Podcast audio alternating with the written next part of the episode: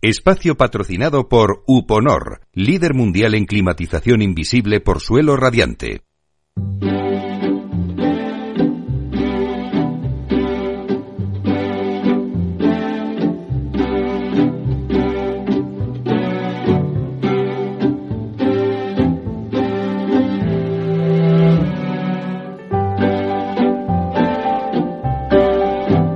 Inversión inmobiliaria con Meli Torres.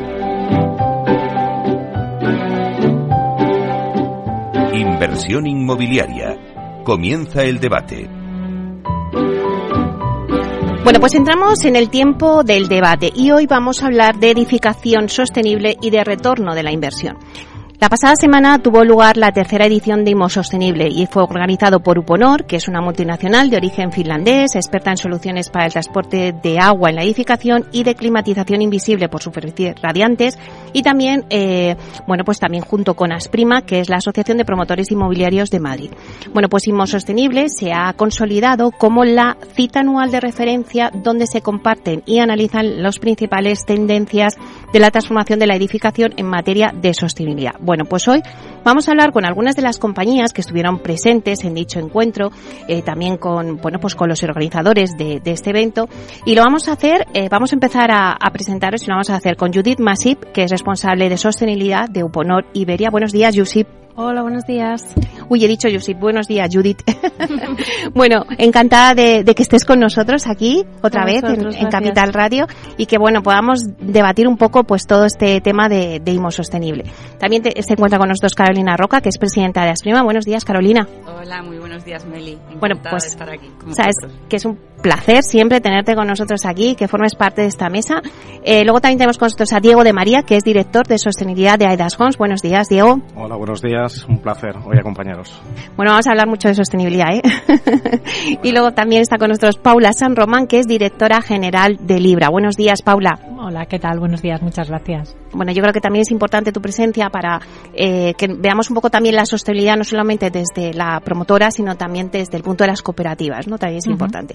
Así que, si queréis, para romper un poco el hielo, antes de entrar en materia en, esta, eh, en este debate, sí que me gustaría hacer una lluvia de ideas, ¿vale? A mí me gustan los titulares y entonces a mí me gusta que, que me digáis o que cada uno me digáis un titular de esta nueva tercera edición de Inmo Sostenible, ¿no? ¿Qué sacáis en conclusiones? La primera que se os venga a la cabeza. Por ejemplo, Judith. Cooperación.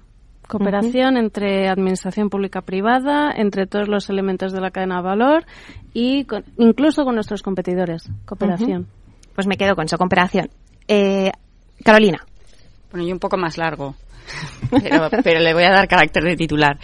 Pues yo diría eh, la sostenibilidad para los promotores deja de ser un desideratum porque ya podemos medir el retorno de nuestras inversiones en sostenibilidad.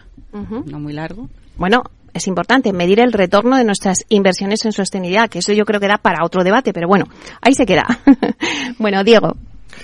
Pues yo como titular os diría que mm, para ganar en transparencia, que es un poco el debate que tuvimos en, en IMO Sostenible, necesitamos eh, apoyarnos en la regulación para homogenizar más los datos que reportamos cada una de las promotoras. Regulación, muy importante. ¿Y Paula? Eh, yo pues apoyando un poco y como continuidad del, dando continuidad al titular que decía antes Carolina, eh, y sobre todo pensando en el usuario, que a nivel cooperativa es tan importante porque, bueno, pues por su participación durante todo el proceso inmobiliario. Eh, yo como titular diría eh, buscar la rentabilidad para el usuario. O sea, yo creo que es imprescindible para seguir adelante que demos un poco un paso más, además de lo profesional, y que pensemos en la rentabilidad para el, para el cooperativista, para el que compra la vivienda. Bueno, pues también lo recogemos, rentabilidad para el eh, usuario. Sí que me gustaría ahora, ya después de esta lluvia de ideas, pasar un poco a ver por qué, em, bueno, pues se celebra IMO Sostenible. Antes decíamos en la, en la introducción, ¿no? Que se ha consolidado como una feria de referencia. ¿Por qué IMO Sostenible? Eh, bueno, pues cómo hemos llegado hasta aquí y qué es lo que hemos conseguido con esta, con este evento. Pues un poco la idea era juntar a todos los elementos importantes del sector, ¿no? Del sector inmobiliario de la construcción, promotores, constructores financieros y generar un encuentro donde se pudiesen hablar de todas las temáticas que nos preocupan, las problemáticas que están surgiendo a la hora de implementar la sostenibilidad y compartir casos de éxito. O sea, al final lo que buscamos es tener en esta mesa que tenemos hoy, es una parte de los ponentes que tuvimos, pero personas que son pioneras y referentes dentro del sector y en aplicar la sostenibilidad para que compartan con el resto de, personas que están ahí, pues casos de éxito. Incluso este año hubo gente que se atrevió a en casos de error, ¿no? De dónde nos hemos equivocado, qué problemática tuvimos. Porque el tema de sostenibilidad es una palabra enorme que llega a muchísimos em, factores de una compañía y hay muchas dudas aún de cómo hay que cómo hay que aplicarla. Entonces intentamos pues hablar de finanzas, hablar de transparencia este año, de medición, de sellos sostenibles, de rentabilidad, etcétera, para dar pistas y compartir experiencias de por dónde se tiene que ir, ¿no? Para los que ya han empezado a hacer el camino puedan ver dónde están sus compañeros y los que no han empezado tengan ideas de por dónde tienen que empezar a tirar del hilo. Ya tenemos claro por qué surge este evento, ¿no? Y por qué se consolida durante estos años. Pero claro, ¿en qué punto, Carolina, de desarrollo se encuentra el sector inmobiliario español en materia de sostenibilidad? Claro, nosotros, eh, esta IMO Sostenible es la tercera edición, eh, que yo insistía mucho en el hecho de, eh, nos preocupaba mucho la primera edición, ¿no?, que organizamos, porque, bueno, es, es novedoso, eh, sobre todo bajo el planteamiento que ha dicho Judith, que yo creo que es lo que hemos tenido siempre muy claro en IMO Sostenible, que a ver si conseguimos que de una vez por todas el sector sea transparente a la hora de acometer el logro de unos objetivos. ¿no? Eh, entonces, en, en la primera edición, sí que es cierto que, que, teníamos el reto de es la primera, vamos a, irrumpir y a ver qué, qué, qué resultado tiene. Y, y, bueno, fue un resultado muy, muy favorable. Pero quizá es mucho mayor reto eh, la segunda o incluso la tercera edición, porque es donde verdaderamente ves si se consolida ¿no? Eh, un, un, evento que, que, requiera el sector, que sea un evento que, que, sí o sí se celebre anualmente para que se convierta en eso, ¿no? en ese foro de puesta en común, eh, en esta senda que hemos emprendido los promotores hacia, hacia la sostenibilidad ¿no? y, y que todos seamos capaces de compartir nuestros éxitos y nuestros errores. ¿no? Claro, ahora me gustaría que también vosotros, tanto Aidas como Libra, nos contéis en qué punto está ahora mismo el sector inmobiliario en sostenibilidad. Diego. Pues yo creo que a ver, casi todas las promotoras eh, inmobiliarias ya están metidas en sostenibilidad. que no lo esté, pues la verdad es que mm, tendría que ponerse las pilas porque ahora mismo es algo que, se requiere. O sea, es una necesidad el estar ya en sostenibilidad. Yo creo que las promotoras mm, hemos empujado mucho en ese sentido, desde el punto de vista nuestro de, de Adas Homes. La verdad es que llevamos ya una trayectoria, incluso en el año 2021, ya fijamos nuestro primer plan, plan estratégico ESG, en el que ya nos marcamos unas acciones concretas a, a desarrollar y que hemos ido haciendo seguimiento de las mismas para eh, marcarnos una meta eh, a medio largo plazo, que es un poco lo, lo, que creo que tiene que hacer todo el sector. Es decir, tienes que marcarte unos objetivos claros y conseguibles y eh, reportarlos de una manera transparente y hacer seguimiento de los mismos. Claro, Paula, pero ¿qué eh, niveles de exigencia se dan los proyectos eh, de cooperativas en materia de sostenibilidad? A ver, eh, yo creo que es, es muy importante distinguir, ¿vale?, entre lo que es eh, la sostenibilidad, ¿vale? Y que también lo hemos visto en estas jornadas, ¿no? Entre la sostenibilidad y la parte un poco medioambiental, ¿no? Es un poco lo que le llega al, a lo mejor al usuario o lo, o lo que sale un poco fuera del foro profesional. Eh, yo creo que la sostenibilidad es eh, es, un modelo de negocio, ¿vale? Que hoy en día se ha demostrado y lo podemos ver en las jornadas que lo tenemos todos, eh, digamos que todo el sector, ¿vale? Inmobiliario. En los proyectos, ¿cómo se traduce eso? Pues evidentemente todas aquellas promotoras y gestoras eh, cuyo modelo de negocio es la sostenibilidad, porque hoy en día no se contempla otra posibilidad, lo que hay que hacer es plasmarlo en los proyectos, ¿vale? De, desde el punto de vista de la aplicación de todos los criterios ESG, ¿no? Como decíamos, ya no hay posibilidad de no aplicarlos, pero sí intentar buscarle dar otra vuelta, ¿no? Eh, antes mencionaba Carolina, eh, pues hombre, no solamente es que, se, que todos seamos conscientes que tenemos que ser sostenibles, eh, venga, sí, ya nos lo creemos, venga, ahora ya es necesario, pero hay que dar una vuelta más, ¿no? O sea, hay que intentar ver a ver cómo evolucionamos, ver a ver en los errores que cometía, que decía antes Judith, que hemos cometido, pues cómo los solucionamos, ¿no?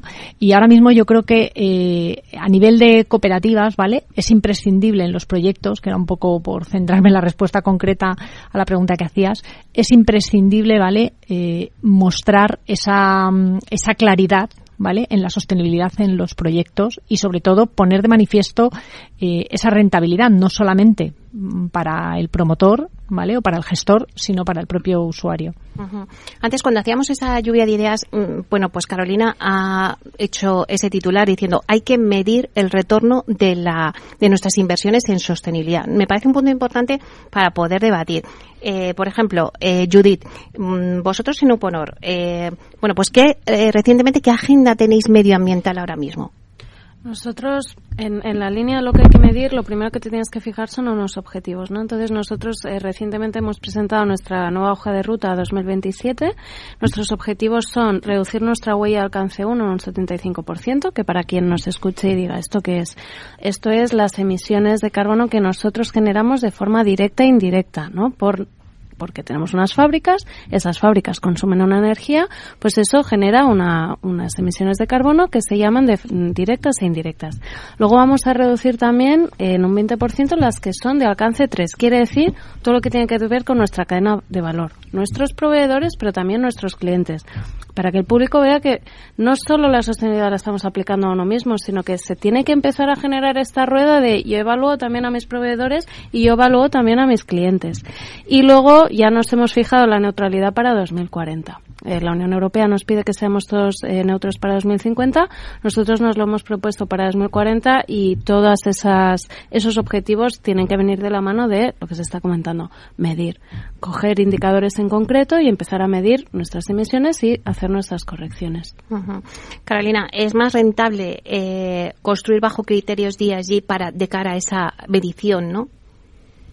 A ver, sí, yo creo que, hay que distinguir que por un lado eh, cuando decimos que es cierto que eh, me gusta mucho lo de es un modelo de negocio, ¿no? Como comentaba Paula, em, en el que el promotor entra, em, pues parte por, por, obligación de, de, normativa y, parte también por concienciación.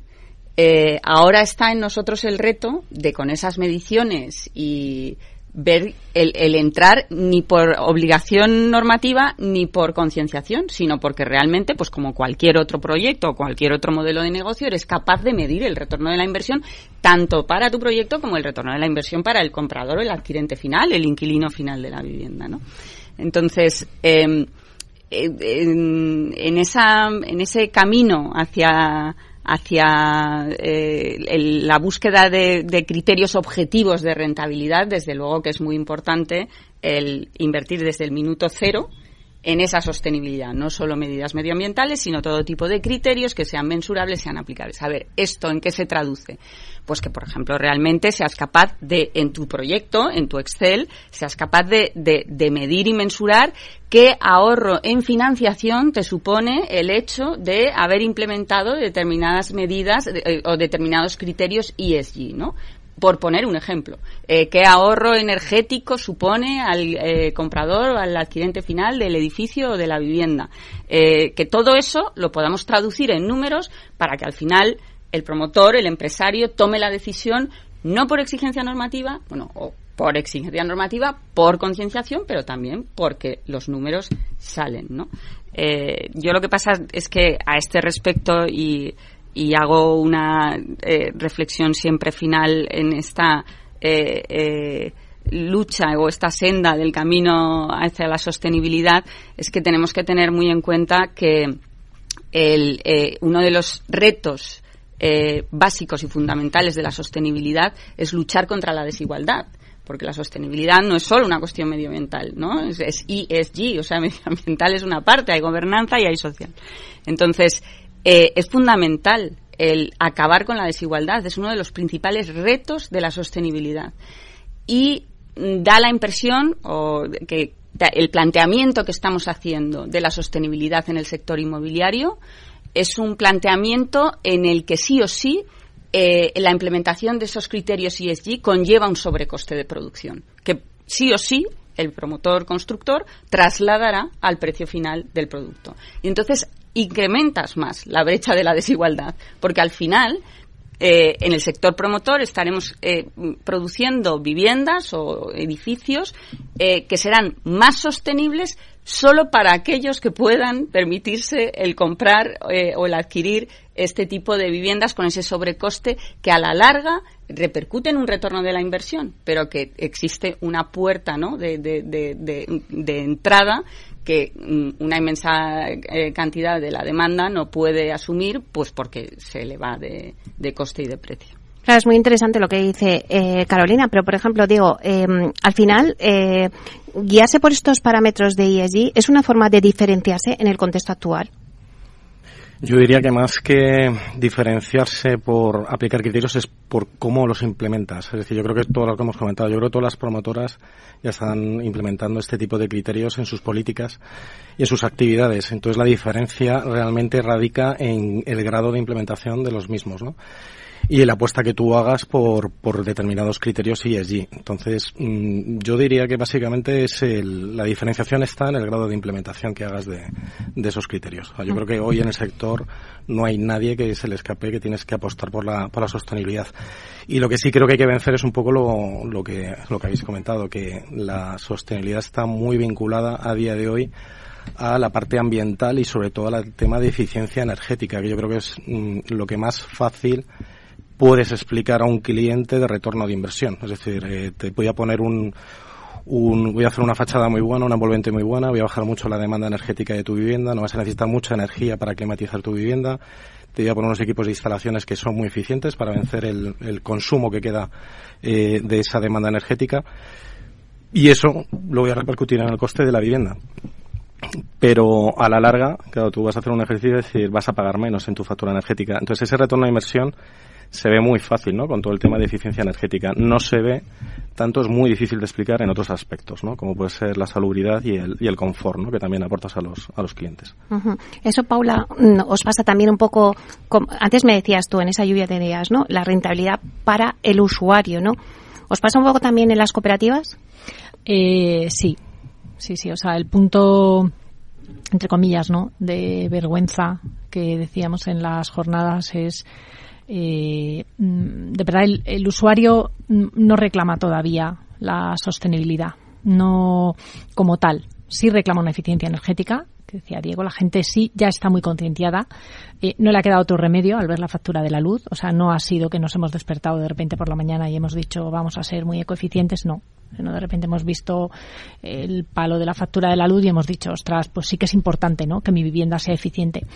Pero no, no vamos a comprar una vivienda y decimos, no, oiga, yo quiero que la vivienda sea sostenible. Eso, eso todavía no. Entonces, es labor nuestra un poco el pasar eh, esa sostenibilidad profesional que, como hablábamos de modelo de negocio, tiene unos criterios que mm, desde el, desde el punto de vista promotor es necesario aplicar, pero hay que trasladarlos, ¿vale? A ese usuario para que en el proyecto, ¿vale? Él pueda exigirlos, ¿vale? Y la única forma de exigirlos es demostrarle que son que, evidentemente son rentables sin que le cueste más, ¿no? Para no eh, potenciar. Y luego también nos encontramos con el problema eh, que la los criterios de sostenibilidad a la hora de comprar una vivienda, ¿no?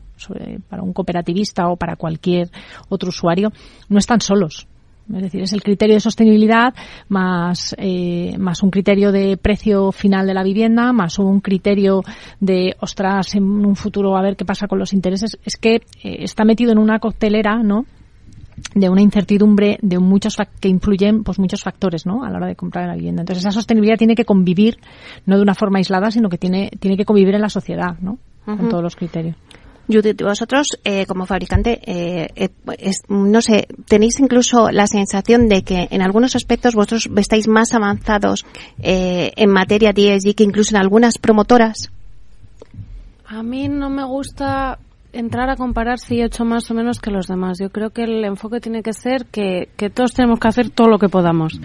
Eh, antes de responder, quiero hacer un hincapié en lo que el mensaje que lanzó Carolina, porque esto salió mucho en la jornada y el tema de la desigualdad tiene mucho que ver con, con la pobreza energética y hay varias entidades que trabajan con pobreza energética y ya lo están diciendo, hay que acometer una gran rehabilitación energética, hay que hacerlo pero hay una falta de mano de obra y quién va a pagar esas rehabilitaciones. Pero solo quería hacer un inciso porque este es un punto súper importante y salió también en las jornadas.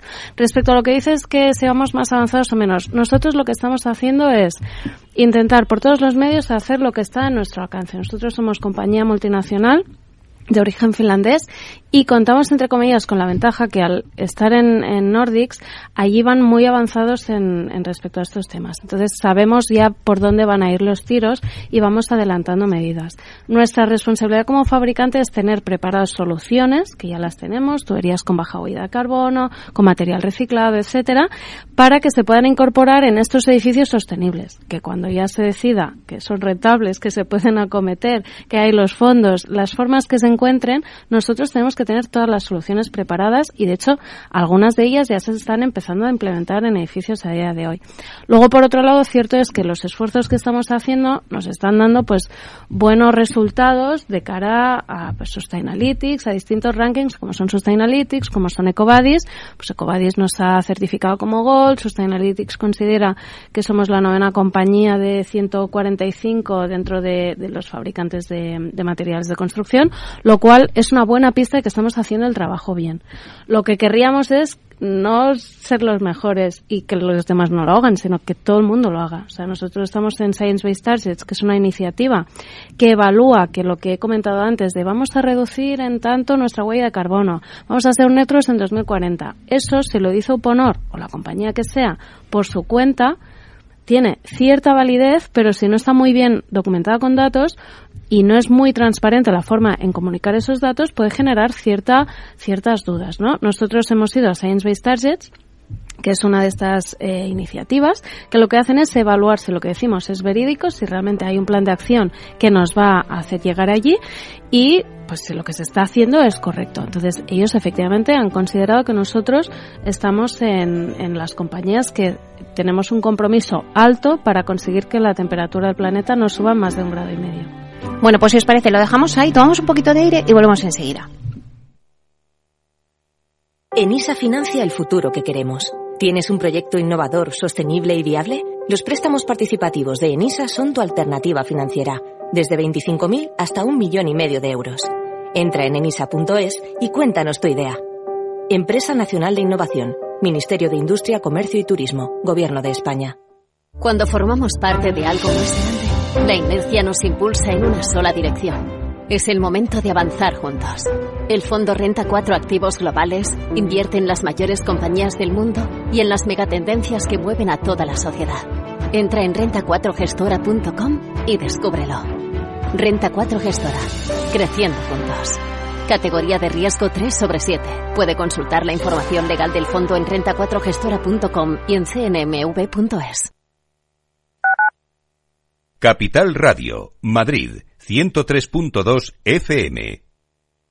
Disfruta de la mejor cocina gallega en Montes de Galicia. Todo un clásico moderno en el barrio de Salamanca. Disfruta de la variada dieta láctica, de las mejores carnes y pescados tratados con respeto y transparencia y regados con una de las mejores bodegas de la zona. En grupo, en familia o en pareja, Montes de Galicia te ofrece el espacio perfecto en cada ocasión.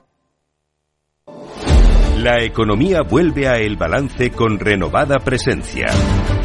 La tertulia económica más simpática, entretenida y con los profesionales mejor preparados de la radio española llega todos los jueves a los micrófonos de El Balance a las 9 de la noche. Aquí, en Capital Radio.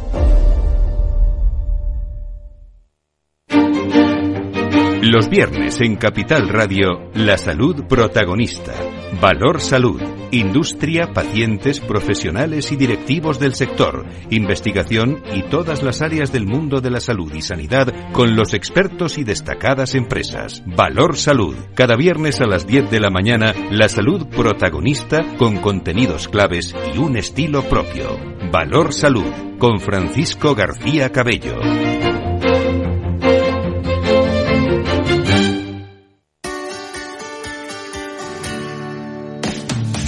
Todos los viernes a la una de la tarde en Capital Radio tienes una cita con Humanos en la Oficina, el programa de radio más divertido y de mayor influencia en el mundo del capital humano, donde las empresas y organizaciones dan voz al talento que trabaja día a día en la oficina.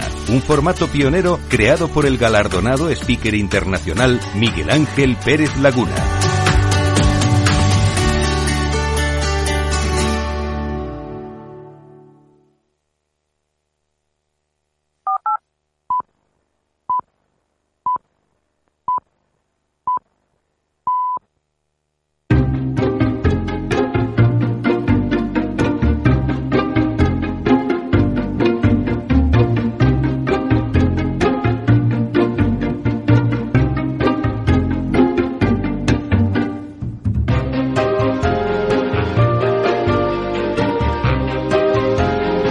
Inmobiliaria con Meli Torres.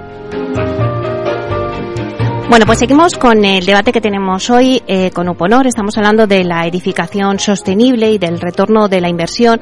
Os voy a hacer un repaso rápido a la mesa que tengo hoy con nosotros. Está Judith Masip, que es responsable de sostenibilidad UPOR Iberia, Carolina Roca, presidenta de Asprima, Diego de María, director de sostenibilidad de Adas Homes y Paula San Román, que es directora general de Libra.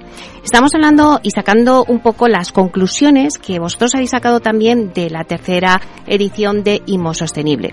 Y es verdad que en ella había una mesa eh, que bueno, pues que estabais, creo que la estabas moderando tú, Diego, ¿no? Entonces, en esa mesa, eh, pues se hablaba de, de, las certificaciones, ¿no? De, eh, bueno, pues eh, transparencia y medición en sostenibilidad, creo que se titulaba en concreto esa mesa, en el que participaron, pues, GBC e ITEC. Eh, bueno, también Judith, vosotros también estabais en esta mesa por parte de Uponor. Entonces, bueno, me gustaría que, que debatamos un poco entre todos, ¿no? ¿Qué conclusiones sacasteis de, de esta mesa, ¿no? Porque antes hablábamos bueno, pues no sé si hay claridad o no a la hora de medir los logros de la sostenibilidad, ¿no? Hablábamos, ¿no? Eh, bueno, pues eh, hablábamos de transparencia, que antes lo decíais en una de las de la lluvia de ideas, ¿no? Pues no sé, vamos a hablar un poco de, bueno, pues cuáles son los criterios, o sea, qué conclusiones se sacan de, de esta tertulia de decir cuáles son los criterios para medir la sostenibilidad por ejemplo, Diego, sí. que la moderaste, saca conclusiones. A ver, los criterios eh, a nivel de transparencia lo que vimos es o concluimos que, que, hace falta saber qué hay que medir y cómo. Y para eso eh, nos tenemos que apoyar, creo que todos los promotores, en, en algo común y que entendemos que tiene que ser la, la regulación que es verdad que está viniendo de manera muy intensa desde la Unión Europea. Eh, ya están sacando, han sacado reglamentos, como pues el reglamento de taxonomía, ¿no? que obliga a todas las empresas a catalogar cómo son sus actividades desde el punto de vista de sostenibilidad.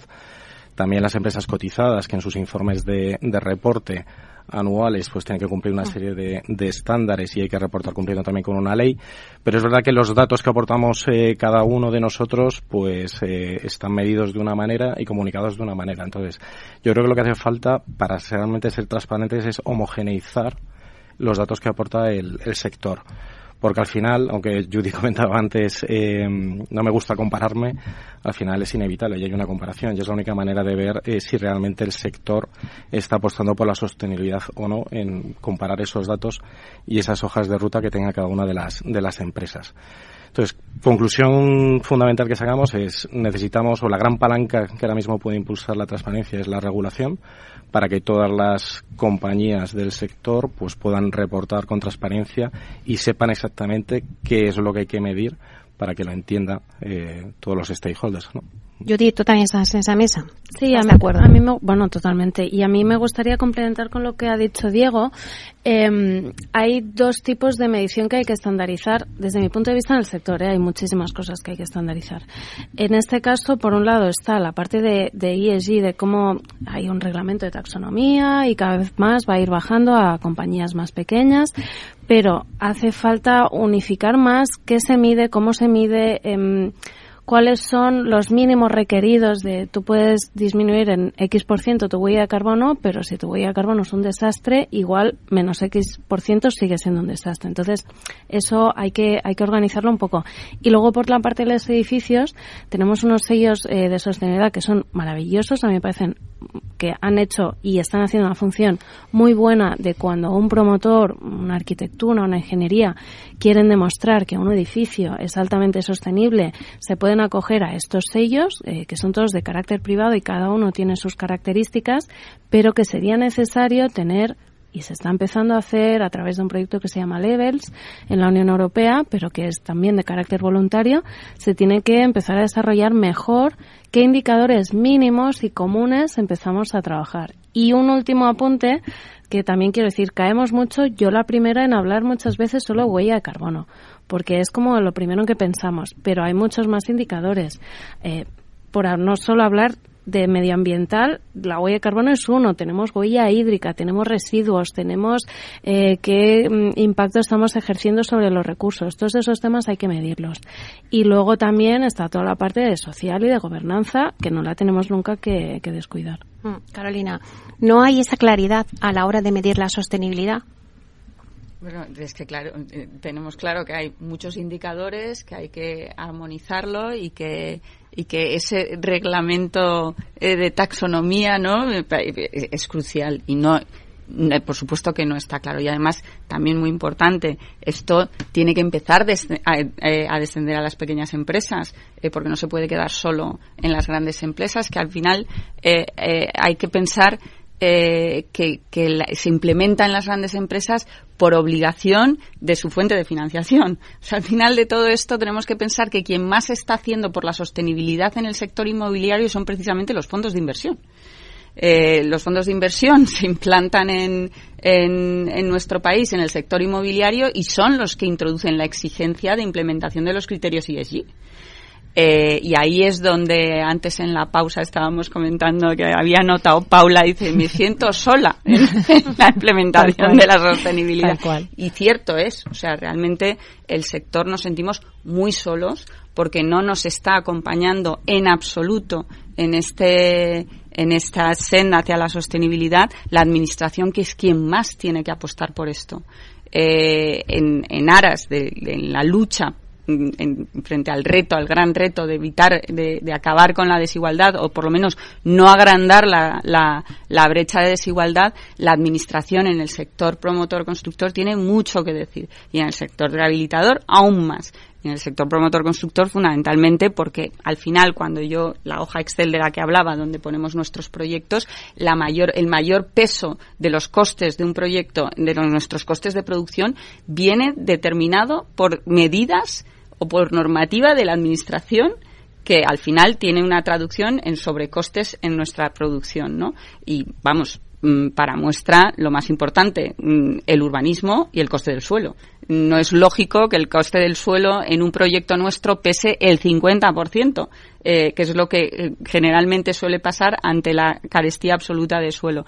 Algo tan sencillo como con reducir un 1% el coste de nuestro suelo, yo con ese coste ya podría implementar todos los sobrecostes que me suponen en la construcción para implementar las medidas de ESG, las de, medioambientales. Entonces, algo eh, que para que reducir costes que además no van a ninguna parte, eh, es fundamental para poder verdaderamente entre todos tener el compromiso de tirar para adelante con esto. Y es muy desesperanzador en ese sentido también que cuando que, que, la administración más que optimizar y reducir los costes eh, eh, que no tienen ningún efecto positivo en la producción, lo que hace es eh, regular y regular, incrementando nuestros costes en muchos casos de forma ineficiente, porque toda la regulación eh, medioambiental generalmente nos viene desde Europa, son transposiciones de normativa europea y no estamos ahí peleando, no, no, no, vamos nunca a Europa a pelear nuestras medidas eh, medioambientales sobre lo que se va a regular al respecto. Y hay que tener en cuenta que generalmente emana esa normativa de países que tienen un clima totalmente distinto al nuestro. Eh, y yo, vamos, he estado implementando, bueno, todos hemos estado implementando en nuestras promociones, por ejemplo, sistemas de ventilación forzada que realmente en nuestro país no proceden y que lo primero que hacen nuestros clientes cuando entran en las viviendas es abrir una ventana, ¿no? es, eh, desconectarlo. Todo eso no tiene ningún sentido. O sea, que, que es verdad que sentimos esa soledad de la de horas, la de pensamiento, la de incluso transparencia, que por una vez somos en esto transparentes del sector, poner en común. Eh, y bueno, y es mucho trabajo el, el, llevar a cabo estas medidas, eh, seguir la medición, cumplimiento de objetivos. Cuando algo que tendría un efecto muy muy superior en el ahorro de costes es que ni se eh, no, no, no, no, se valora ni se ni se pierde un minuto en ello ¿no? bueno hemos llegado aquí de la cuestión no es la financiación y ahí Paula se siente sola. muy sola, muy sola, muy sola. O sea, como comentaba antes, eh, y lo hablábamos así fuera de, de onda, no, eh, o sea, no, yo creo que después de estas jornadas, eh, o sea, yo estoy orgullosa de lo que está haciendo el sector inmobiliario a nivel de sostenibilidad. De verdad, es impresionante. No, no voy a decir si lo hemos hecho obligados porque ha venido un fondo o porque la normativa nos lo dice, pero pero claramente, eh, o sea, el modelo de negocio que nos hemos puesto sostenible es impresionante para, para un sector que le cuesta mucho cambiar. O sea, todos sabemos cómo va la industrialización, cómo va todo. Eh, el sector inmobiliario es, de verdad, eso es un sector que, que no voy a decir que es clásico, pero le cuesta cambiar. Entonces, el ver cómo es cómo manejamos toda la sostenibilidad, de verdad que me parece impresionante. Pero es que las casas no se hacen solas. O sea, es que es, es que no somos no solamente somos los promotores, o sea, somos los promotores que nos sentamos a agarrar del pescuezo a las constructoras de aprieta, aprieta, aprieta, aprieta para poderlo hacer, pero señores, es que está la administración y sobre todo es que están también las entidades financieras que, que, que sin ellos no podemos avanzar y no es que avancemos, es que lo tenemos que cargar a nuestras espaldas, ¿no? Y es la única forma el, el meterles un poco en la sostenibilidad también a ellos, ¿no? Eh, no solamente en la parte eh, pues un poco social y a lo mejor de empresa que ellos de verdad que se la saben muy bien sino en la parte en la parte ahí sí que les metería yo en la parte coste medioambiental. O sea ahí sí que iría un poco a lo práctico tanto en el tema de las entidades financieras vale no fondos solo sino también eh, en el tema de la administración. O sea decir de verdad si se quiere apostar por esto no no podemos pilotar nosotros esto solo y a nuestras espaldas porque al final qué vamos a conseguir pues que la gente se vaya cayendo por el camino o como decía Carolina, que solo puedan pagar las casas sostenibles unos pocos y así no. Y yo creo que eso es un reto eh, importante, ¿vale? Para ponernos. Diego, eh, compartís la misma opinión, o sea, debería de haber incentivos, ¿no? O, no sé, o, premiar, ¿no? no sé, algo tiene que haber, ¿no? Para que los promotores sigan apostando por la sostenibilidad. Sí, pero a todos los niveles. Al final nosotros, digamos, estamos como en la cabeza, ¿no? De visible de, de lo que es un un proyecto, pero bueno, aquí está Judith, le están también los proveedores que al final están haciendo grandes esfuerzos por implementar medidas que bueno que tienen un, un coste ¿no? de investigación y desarrollo importante y creo que ahí debe haber también una serie de ayudas para, para que todos los proveedores se pongan en línea para fabricar eh, productos que sean sostenibles. al final, desde, desde el sector, digamos, promotor, nosotros los promotores lo que hacemos es empujar y nosotros, por ejemplo, a todos nuestros proveedores, si les estamos exigiendo ¿no? que tengan esas declaraciones ambientales de producto, que lo que les obliga es por lo menos a medir el impacto, es decir, lo que hablábamos antes, ¿no? Si no has medido, si no ah. sabes cuál es tu impacto real, pues difícilmente vas a mejorarlo. Entonces, primero mide y una vez que tengas ya la capacidad de medir, pues tienes que hacer una serie de esfuerzos para mejorar ¿no? y reducir ese impacto. Y desde luego para hacerlo hace falta ayudas a todos los niveles. Judith, que estás asentando con la cabeza. Bueno, yo comparto lo que dicen todos. Desde el punto de vista de un fabricante, o sea, la soledad, yo creo que la sentimos todos. Es cualquiera que esté trabajando en la sostenibilidad creo que cuando hablo con otros responsables de sostenibilidad de empresas, estamos todos como empujando y dices, sabemos que hay que hacerlo y se hace. Y nosotros como Uponor estamos empujando porque sabemos que al final se va a llegar. Pero estamos en ese impasse que lo que decía Diego, nosotros tenemos la capacidad técnica, tenemos el I de tenemos muchísimas soluciones desarrolladas. Hay algunas pero esto es para Uponor, para cualquier empresa. El packaging, reducir el packaging siempre es menos coste y menos residuo. Maravilloso, eso nadie se opone pero ya cuando propones ciertas, de, tengo soluciones, pero que incrementan un poco el coste, pero son infinitamente mejores en sostenibilidad, en la mm, economía circular, el impacto que tienen es bajísimo en huella de carbono, en la acidificación de los océanos, los recursos, en todo, aún esos aspectos no se están valorando tanto como el aspecto económico. Eso a día de hoy es así. Hasta que no empecemos a darle la vuelta y el aspecto económico por lo que sea, porque hay ayudas de la administración, por todo lo que han comentado mm, eh, Paula y Carolina saben muchísimo más que yo de esto.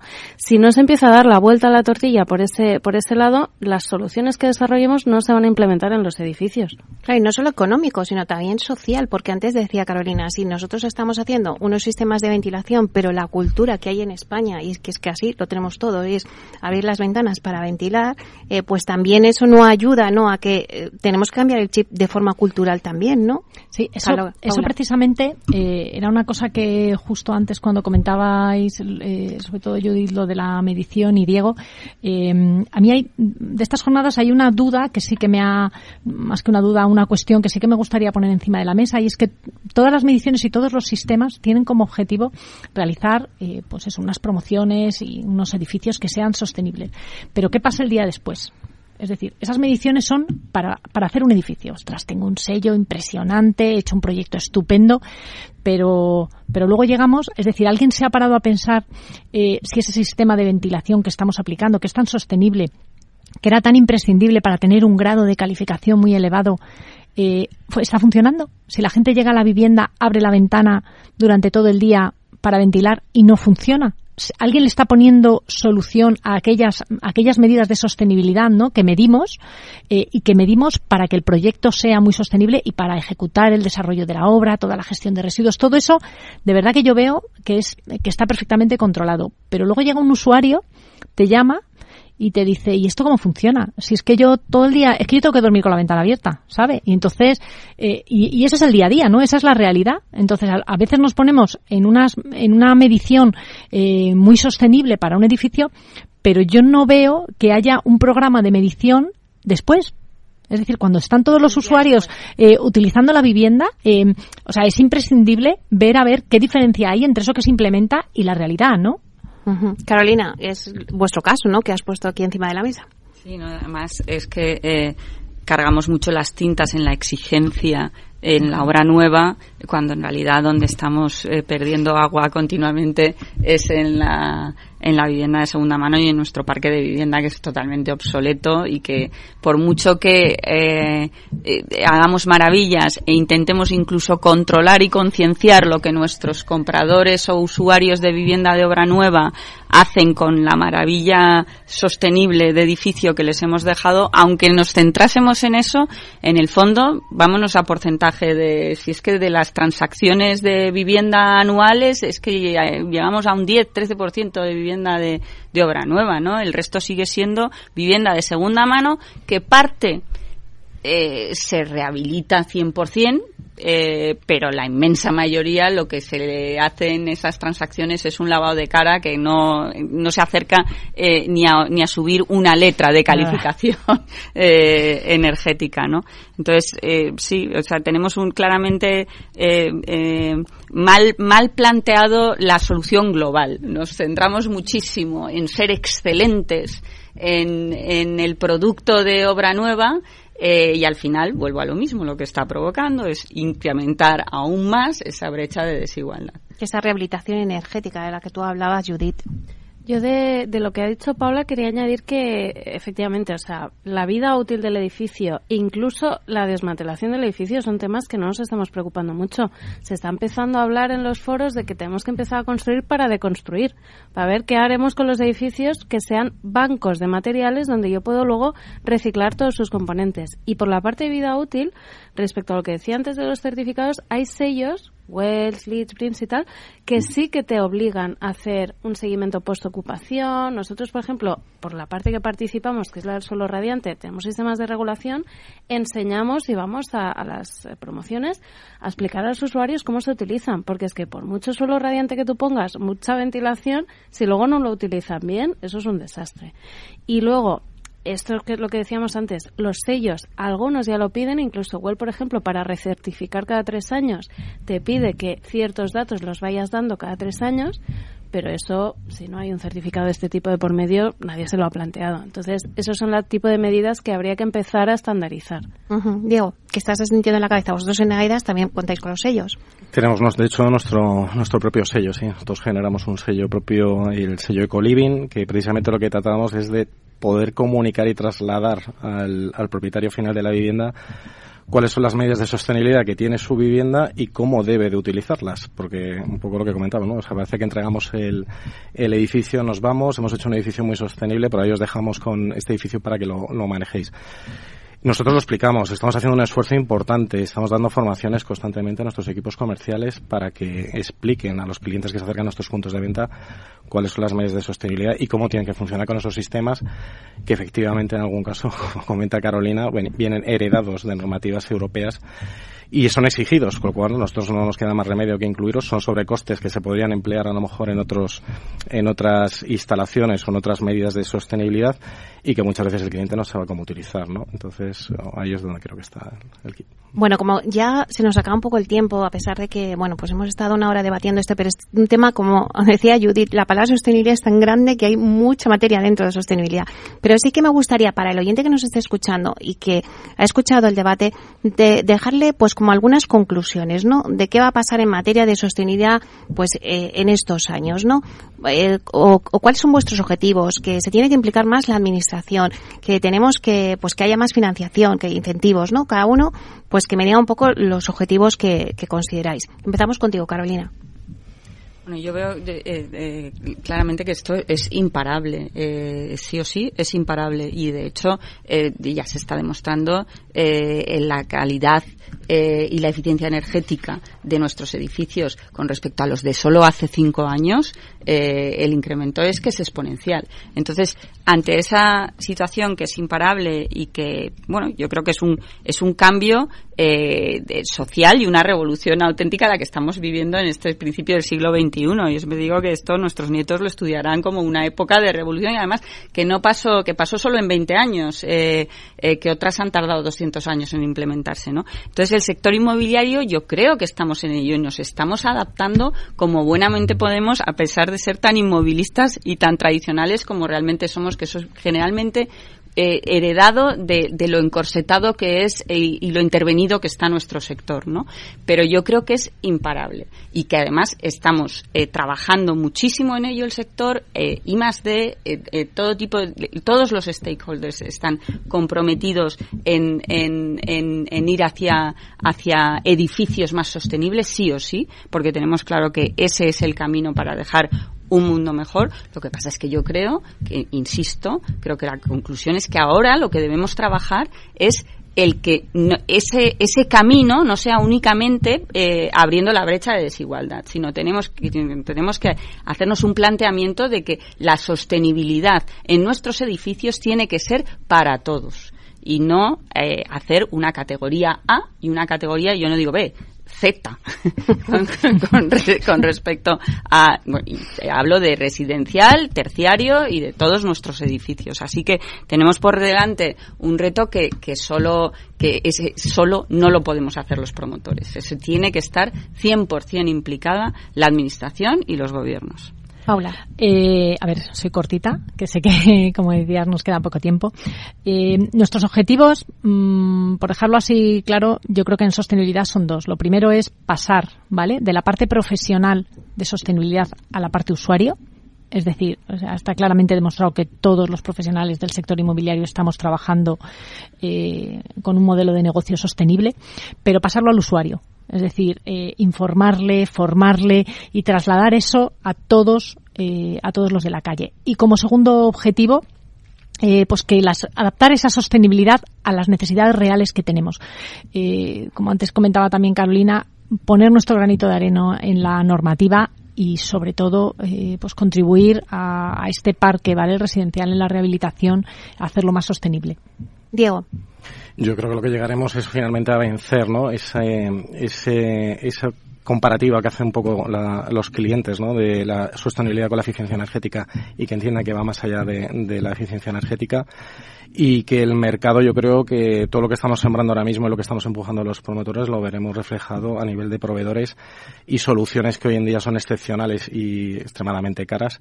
Veremos que va a haber una igualdad y que se van a introducir en el mercado. Y eso es lo, lo que espero para que no haya elección. Es decir, ahora mismo entre un producto que tiene más impacto ambiental y otro que, que tiene menos, pero que hay una diferencia económica importante, que realmente se haga una apuesta importante por parte de los proveedores y no haya esa elección entre un material de más impacto o menos impacto.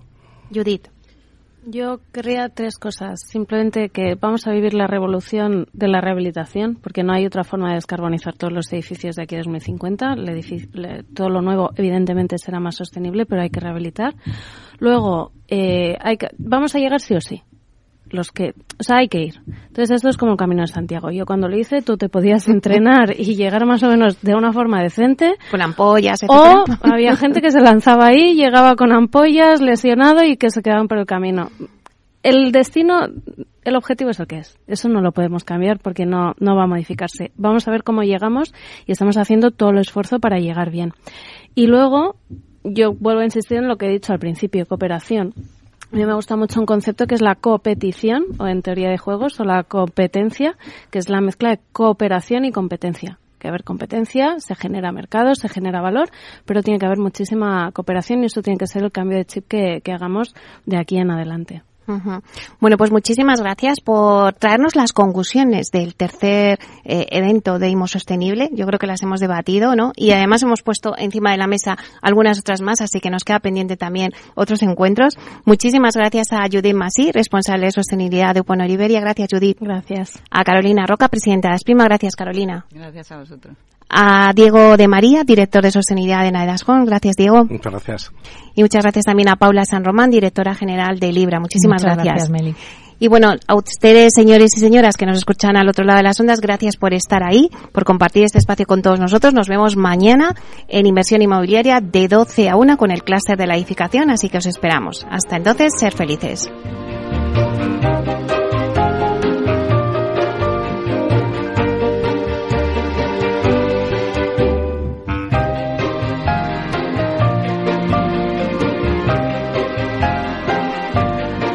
Inversión inmobiliaria con Meli Torres.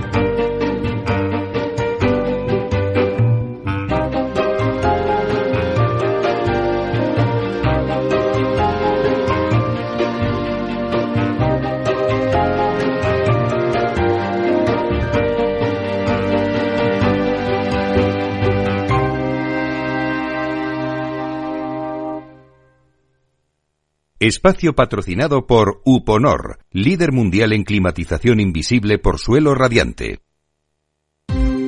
Ya no estamos en la era de la información, estamos en la era de la gestión de los datos y de la inteligencia artificial. El tratamiento inteligente de estos datos proporciona un valor enorme a las empresas en sus procesos de negocio. En Piper Lab ayudamos a nuestros clientes a tomar decisiones de negocio basadas en datos. Escúchanos todos los lunes en el espacio de Big Data de Capital, la Bolsa y la Vida. ¿Qué es ir más allá? Con Arval podrás llegar donde te propongas de la forma más sostenible y darle a tu empresa todas las soluciones de movilidad que necesite, asesorando con las mejores opciones de movilidad para las distintas necesidades de tu flota, con vehículos electrificados, bicicletas, coche compartido. Arval, la transición energética arranca aquí. Más información en arval.es. Madrid, 103.2 FM, Capital Radio. Gráficas Naciones. Más de 50 años de experiencia en el sector de las artes gráficas. Apostamos por la última tecnología tanto en impresión offset como en digital y gran formato. Realizamos todo tipo de impresión. Tarjetas de visita, folletos, libros, vinilos, decoración y montaje de stands. Más información en el 91 629 2145 o en gráficasnaciones.es.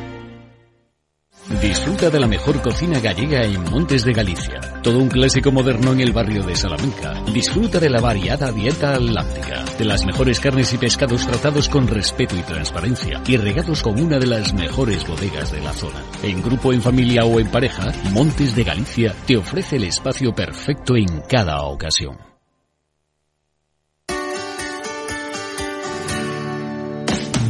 Aquí, en Capital Radio, está el programa más divertido y de mayor influencia en el mundo del capital humano. Todos los viernes a la una de la tarde, únete a Humanos en la Oficina, presentado y dirigido por el speaker internacional Miguel Ángel Pérez Laguna. Un programa donde el talento es protagonista en un formato innovador e irresistible que ya se escucha en 13 países. No te lo pierdas.